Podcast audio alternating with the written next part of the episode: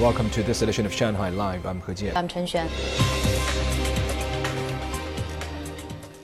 China has expressed serious concerns and strong dissatisfaction with the European Union's decision to launch an anti-subsidy probe into Chinese electric vehicles, the Ministry of Commerce said today.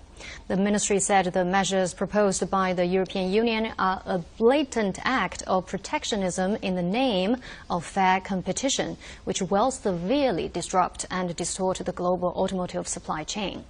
European automotive companies have invested and operated in China for many years, with the Chinese market becoming the largest overseas market for numerous EU-based car manufacturers. The ministry added that China will follow subsequent EU moves and protect the legitimate rights of Chinese companies. The markets were mixed today, but Shanghai did manage to rise just a bit. Timothy Pope has this report. The Chinese mainland markets were still fairly directionless today. The Shanghai Composite Index rose fractionally, but the Shenzhen component fell more than half of 1%. Trade remains slow as it has been all week. Today, of course, the big story was the news that the European Commission is launching a probe into the Chinese government's electric vehicle subsidies. This announcement has been blasted by the Chinese Commerce Ministry as protectionist. Many Chinese automaker stocks were unaffected by the news, but BYD, the country's biggest EV producer, was down by 3%, as it has more European exposure than many of its peers. Chang'an Auto was down by 1.7%, but EV maker Seres, which partners with Huawei, was up by 10%, so there was by no means an even effect across the sector.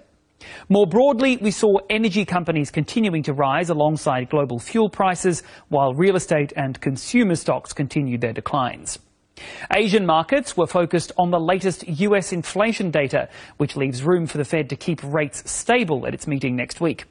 The 0.6% jump in the CPI in August was largely due to a surge in gas prices, with core CPI rising only 0.3%. That was enough to drag Hong Kong's markets back into positive territory today, although not by much. The Hang Seng index added just a fifth of 1%. Oil stocks were leading, but the other major notable was the smartphone maker Xiaomi, which was up by 2.7%. It's settled a patent licensing dispute with Huawei, with the two tech companies agreeing to a deal which would cover technology including 5G. Tokyo's markets responded even more robustly to the US CPI. The Nikkei 225 was up by 1.4% to close back above 33,000 points. Optimism that US inflation and interest rates might be on the way down, combined with hopes that Japanese inflation and rates might be starting to go the other way, with a key BOJ meeting coming up next week too. All sectors were up in Tokyo today, but there were big gains for a lot of the blue chip stocks. These included chip stocks like Tokyo Electron and Uniqlo owner Fast Retailing. Indonesian President Joko Widodo took a ride on the Jakarta Bandung High Speed Railway on Wednesday. The railway is a landmark Belt and Road Initiative project. Li Shuren has more. Widodo examined the construction progress at Halim Station in the capital Jakarta and took the train to the Padalarang Station in West Java. The Indonesian president described the ride experience as smooth and comfortable. He hoped that the Indonesian people will use public transportation more frequently in order to reduce road traffic congestion between Jakarta and Bandung.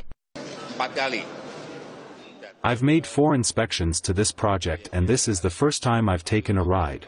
It's comfortable. Even when the speed reached 350 kilometers per hour, I didn't feel bumpy, either standing or sitting. This is an advancement of civilization. The Jakarta Bandung High Speed Railway connects Indonesia's capital Jakarta and West Java's provincial capital Bandung. With a design speed of 350 kilometers per hour, the railway spanning 142.3 kilometers will cut the journey between the two cities from over 3 hours to around 40 minutes. It is the first overseas high-speed railway project that fully uses Chinese railway systems, technology, and industrial components. The railway is expected to begin trial operations in October. Lei Shuren, Shanghai Live.